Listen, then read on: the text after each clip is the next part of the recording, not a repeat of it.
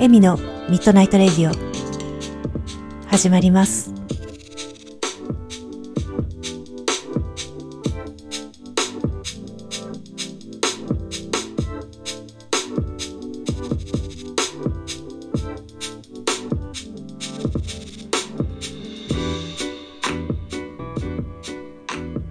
こんばんは、エミです。今宵もひとときお付き合いください。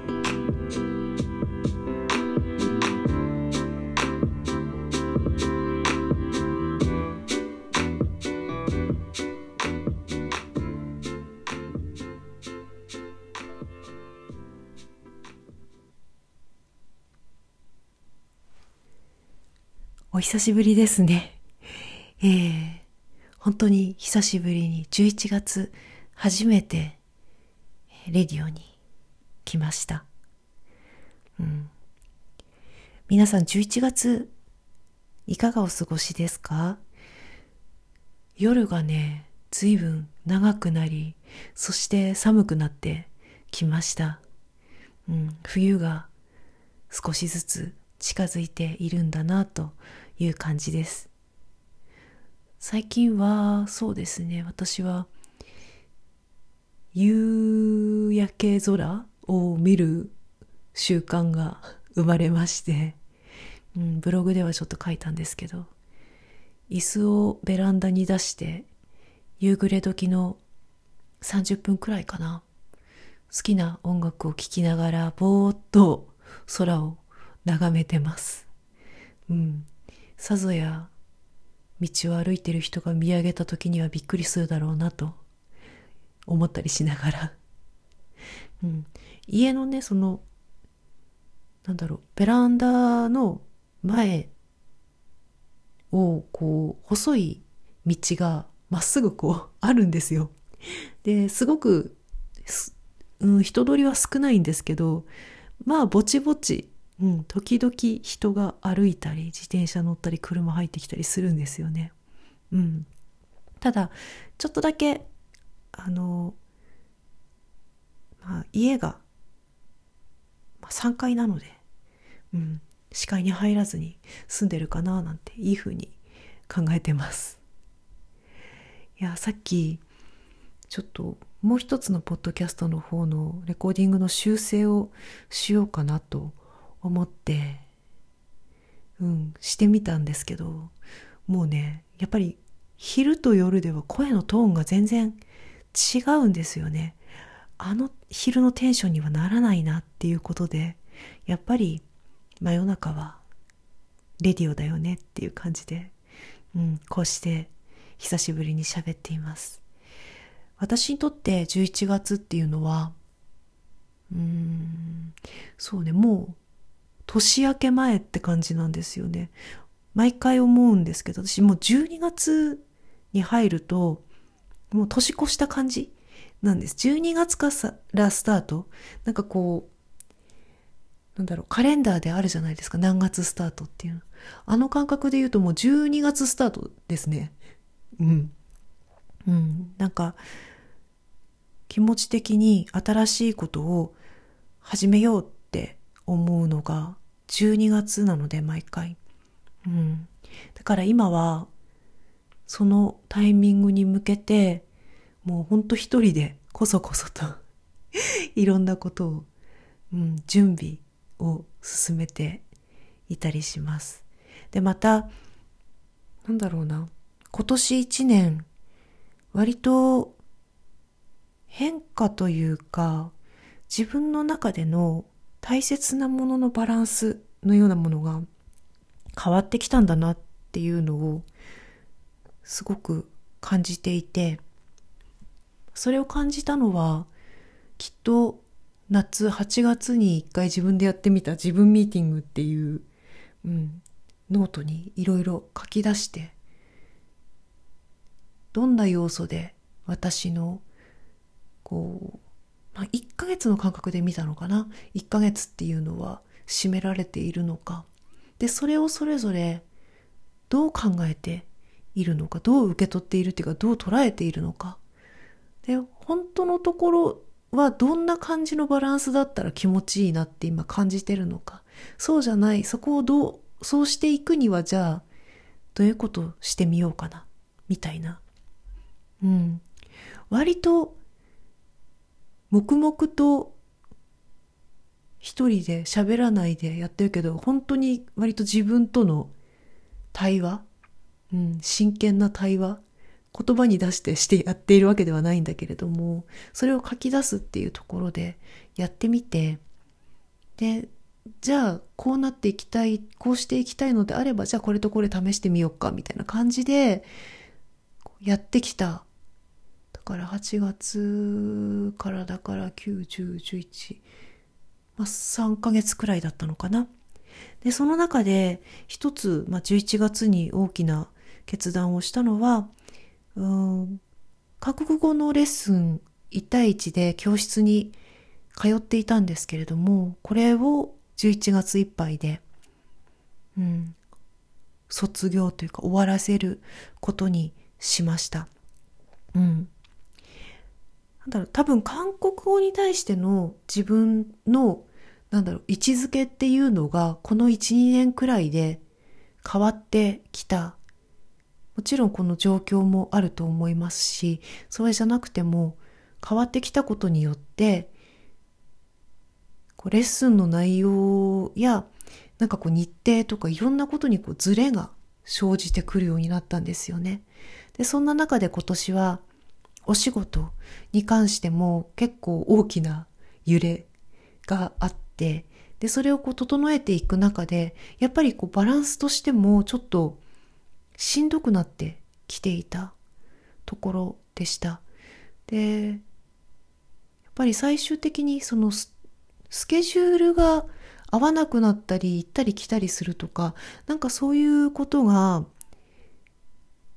なんだろうな、すごくしんどかったんだなと。先日のレッスンで先生にお伝えしてきたんですけれども、で、その後すごく脱力して、で、やっぱり感じたのが、ああ、もう来月のスケジュールのところで心配したりとか、なんかちょっとイライラしたりとかしなくて済むんだなっ思ったら、本当に心が軽くなって、自分が思っていた以上に、やっぱりそのなんだろうな、なかなかスケジュールが思うように調整できないっていうのは、私にとって負担になっていたんだなと分かりました。うん。で、6年間今の先生にお世話になっていたんですよ。うん、本当に理路整然としていて、美しくて、大好きな先生なんですよ。うん。ただ、この1、2年で教室としても先生のレッスンの仕方というか内容というのが、こう、ぐっぐっぐっと変わってくるようになってですね。なんか形が変わったんですよね。で、それに対してその変化にもなかなかついていけなかったというか、ちょっと私としては前の方が良かったなって思う部分であったりとか、なんかそういうところもあったりして、うん、なんか少しずつ違和感が出てきていて、で、今でも、なんだろうな、上達していくには、先生がされているレッスンの形というのは理想的なんだろうなと思います。で先生からもね、うーん今後一度休んで、また何かしら違う形でなんだろうな、勉強を続けていくにしても、多分これ以上上手くなることはないと思いますよって 言われたんですよ。うん。で、なんかそれって、私も今までそう思ってやってきたことだったんですよね。そして、なんだろう、先生たるものというか誰かに何かを教える存在であるということ、なんかそういうことをしている方々っていうのはもうこれくらいの、なんだろうな、確固たる思いを持っていてこそできるんだと思うんです。このレッスンの形がベストだという思いがあってこそ続けていられる仕事だと思うので、先生がそういうことも、なんかこう納得してるんですよね。なんか、その言葉をそのまま真に受けたというよりは、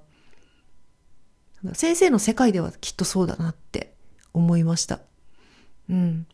で、私も今までそうだと思っていたから、そしてそうなりたかったから、もっともっと能力っていうか伸ばしていきたい、上手くなりたいっていう気持ちがあったからきっと合っていた。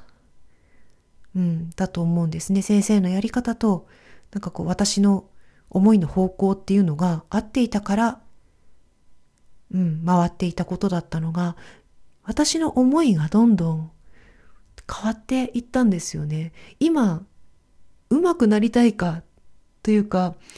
もっともっと上達したいかっって言われると、まあ、上達はしたいんですけど、なんだろうな。なんかやっぱちょっと違ってきてるんですよね。うん、今まで韓国語っていうのは勉強、学習として取り組んできていたんですけれども、なんかこれからはなんか生活の一部として存在していくんじゃないかなと思います。もっとたくさんのことを知りたいっていう気持ちはあるから、自分なりに続けていくし、それで足りないなというものがあったら、新しく学ぶ場っていうのを探すかもしれないけれども、まずは独学で、うん、一体私は、なんだろう、何、韓国語の勉強の中でも一体どうなりたかったのかとか、どうしたかったのかとかっていうのを、やっぱりここもね、自分との話し合いですね。うん。で、本当にしたいと思うことっていうのをやっていきたくなったって感じですかね。うん。そう。なんだろうな、長く続けて、私も信じて、なんだろう、ここ、このやり方がベストだというふうに信じて、やり続けてきたものを、こう、終了させる、終わらせるっていう決断は、やっぱりいつで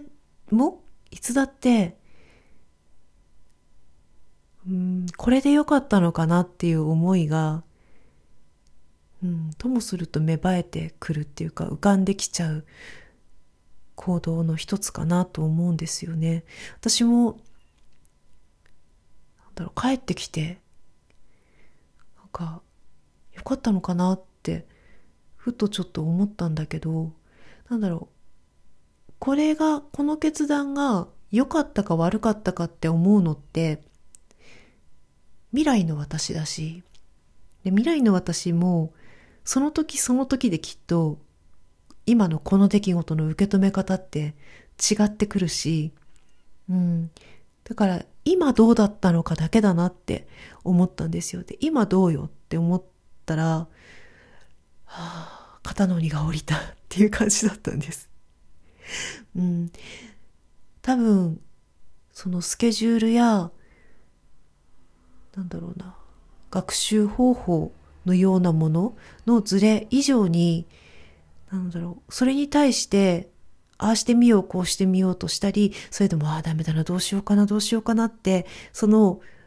考えている、考えていることがものすごく周りにこういっぱいくっついて、すごく大きなスペースを取ってたんだろうなって感じました。だからスポーンとそこが抜けて、あ、こんなに楽だったんだって、あ、こんなに思い悩んでたんだなって、なんかそういうことが分かって、あ楽になったなって、それが今の私が感じてることだな。で、しかも、よく考えれば、何一つ別に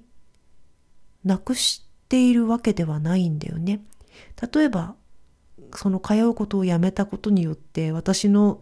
今まで得た知識とか経験とか、なんかそういうものが全部なくなるかって言ったらそんなわけはなくて。うん。だから、何もなくなってないよなーって思いました。あとは、これから先、自立して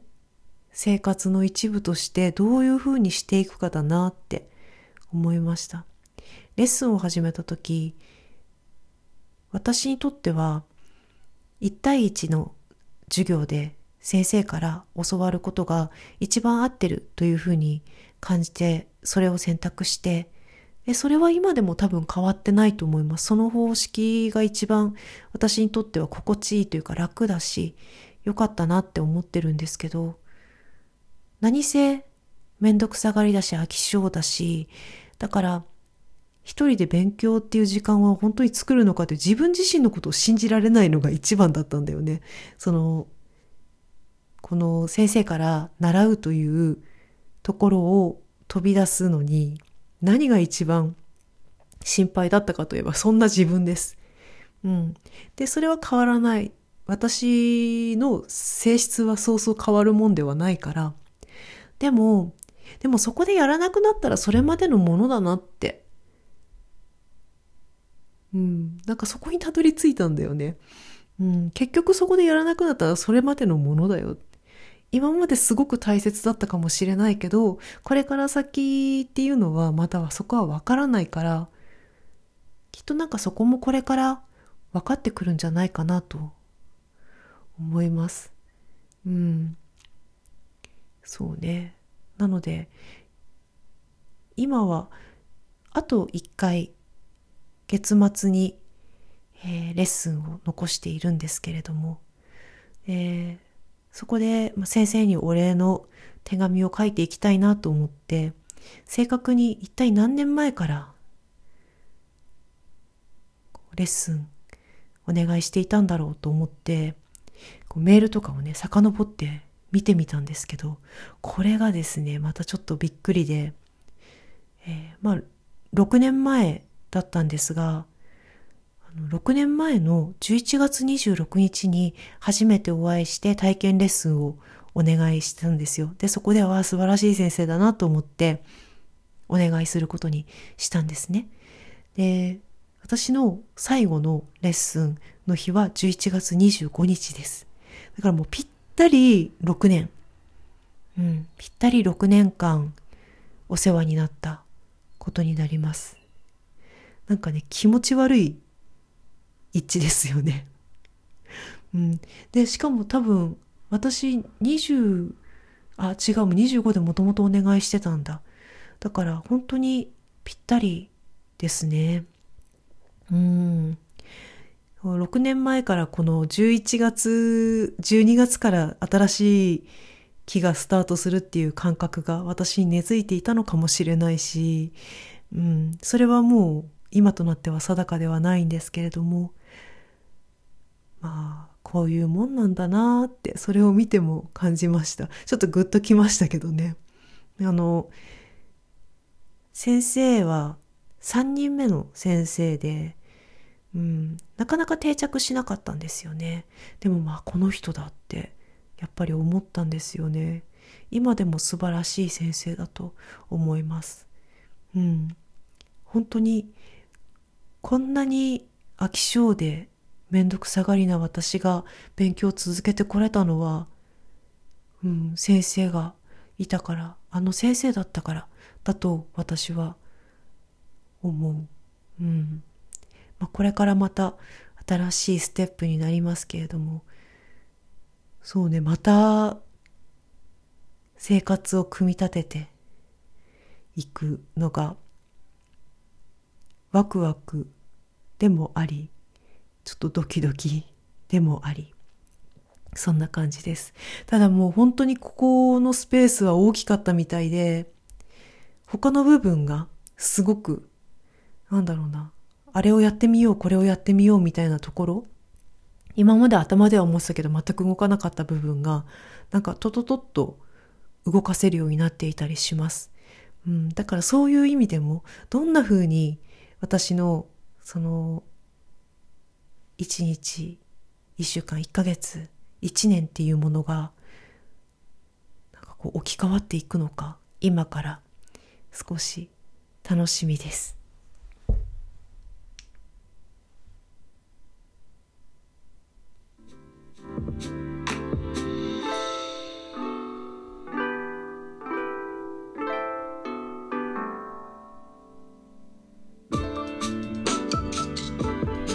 そういえばそういえばですよ。あのですね今18日回って19日の真夜中に撮っているんですけれどもこの今昇っている月が一旦沈んでもう一回出てくる時には、えー、19日の月は部分月食ですよ。満月で,、うん、でしかもほぼほぼ皆既月食に近い部分月食ですのであの月が上がってくる、まあ、5時4時後半かな？4時台後半ぐらい上がってきた時から欠けてますから、うん、皆さんよかったら今日の夕方は空を月を見上げてみてください。では今宵はこの辺で。またね。